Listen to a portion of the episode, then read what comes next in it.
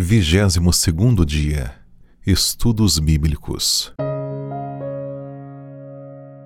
O plano de se dar em estudos bíblicos foi uma ideia de origem celeste. Evangelismo, página 456.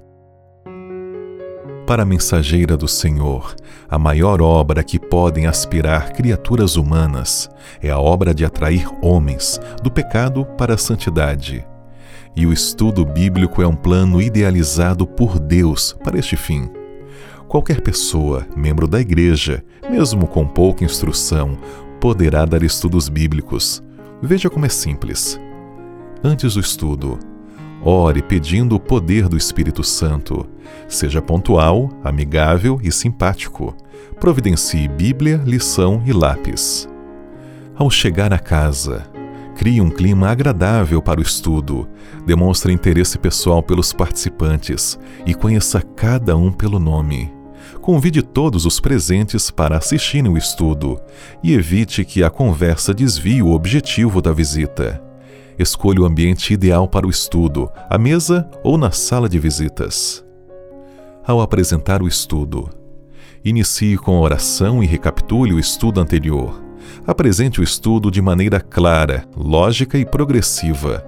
Solicite que os interessados participem lendo as passagens da Bíblia. Deixe que a própria Bíblia responda as perguntas.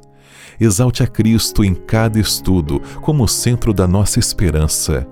Cuide para não criticar as outras igrejas e não falar demais. Fique dentro do tempo combinado para o estudo. O ideal é de 30 minutos. Faça o apelo e ore pela decisão do estudante. Depois do estudo, confirme a data, horário e tema do próximo estudo. De preferência, não continue conversando para que outros assuntos não tirem a impressão deixada pelo estudo. Se possível, retire-se imediatamente.